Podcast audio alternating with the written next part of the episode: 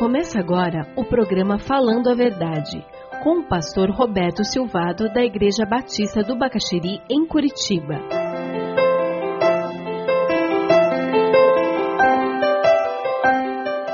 Êxodo 20, a partir do versículo 8. Nós vamos continuar o nosso estudo dos Dez Mandamentos. Estaremos estudando o mandamento número 4 hoje. É o último mandamento dos mandamentos verticais que tem a ver com o relacionamento com Deus. A semana de trabalho com cinco dias é um produto da sociedade industrial moderna. E isso influenciada pelo movimento sindical, né? Então, quando a gente fala sobre descanso, fala sobre o mandamento do sabate, o dia de descanso, nós temos que ter em mente que a realidade que nós vivemos é muito diferente da realidade que era vivida no tempo do Velho Testamento e mesmo no Novo Testamento, quando Jesus vem e nos fala sobre esse mandamento. Constantino, quatro séculos depois da vinda de Cristo, é que cria essa situação de ter o domingo como um dia em que nós não trabalhamos. No Ocidente, é, que é assim: se você vai para Israel, vai ser no sábado que não se trabalha, se você vai para países muçulmanos, é na sexta-feira, o dia em que ninguém trabalha.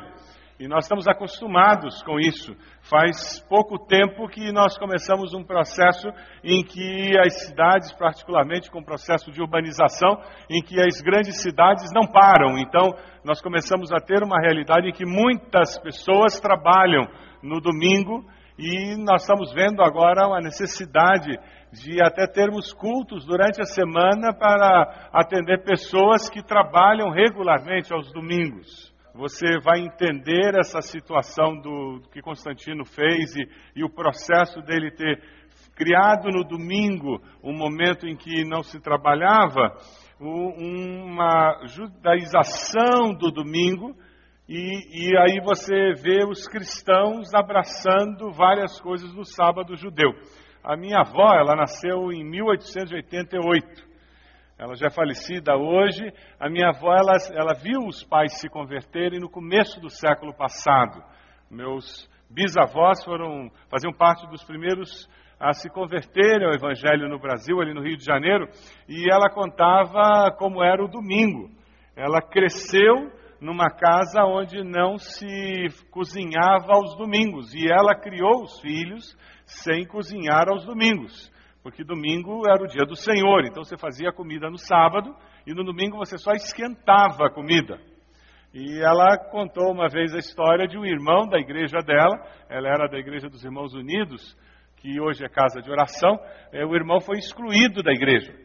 Isso lá no começo do século passado, porque alguém foi visitá-lo no domingo e ele estava lendo o jornal. E domingo era dia do Senhor. No domingo você lê a Bíblia, e a Bíblia apenas. Você não lê o jornal.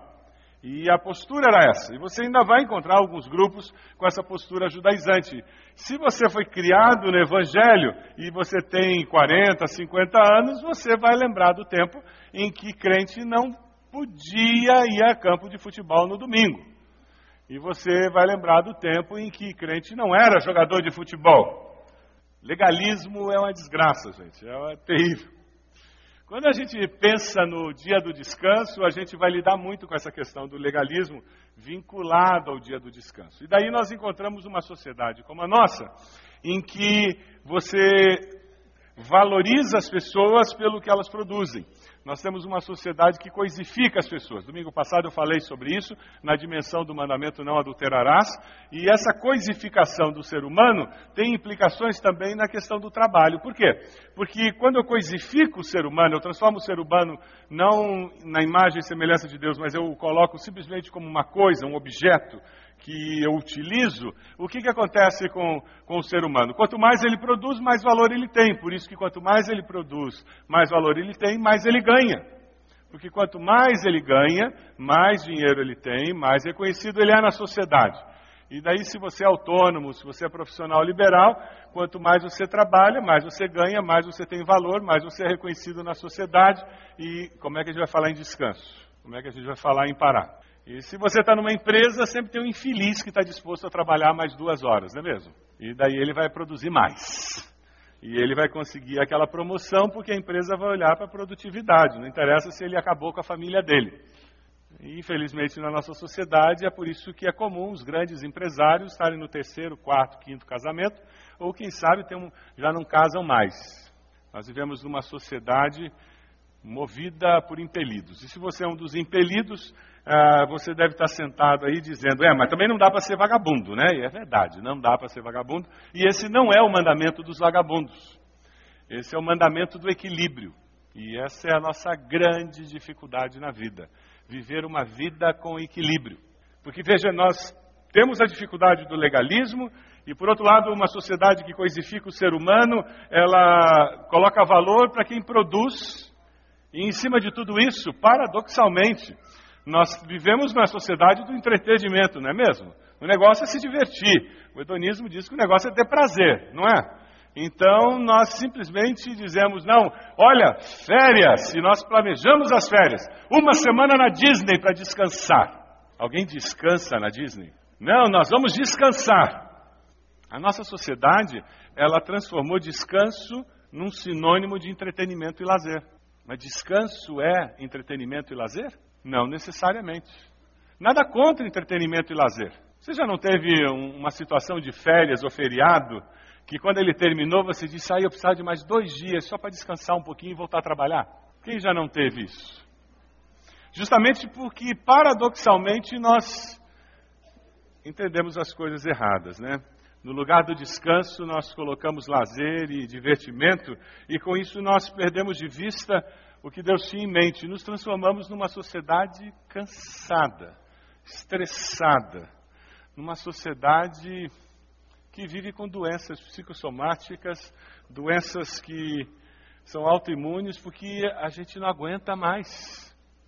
O corpo não aguenta mais, a alma, as nossas emoções não aguentam mais, porque a gente não não avalia mais as experiências, a gente sai de uma e entra noutra, sai de uma e entra noutra, e a gente nunca para para refletir no que aconteceu, para avaliar o que aconteceu e aí construir a próxima. Nós não temos tempo para avaliar a vida, os acontecimentos da vida, ponderar o que vivemos para construir o futuro à luz do que experimentamos. Nós simplesmente vivemos. É sobre isso que esse mandamento trata.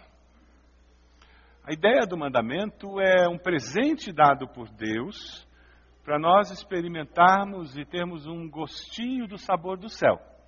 Então, quando nós lemos o mandamento, nós temos que ter isso em mente. Não é um fardo, não é um peso, mas é uma lei dada por Deus como presente, para que enquanto nessa vida nós possamos ter um pouquinho do sabor do que seria o céu. Você ouviu o programa Falando a Verdade. Se você deseja receber a cópia desse programa, envie um e-mail para falandoaverdade@ibb.org.br ou pelo telefone 41 3363 0327, dizendo o dia em que ouviu esse programa.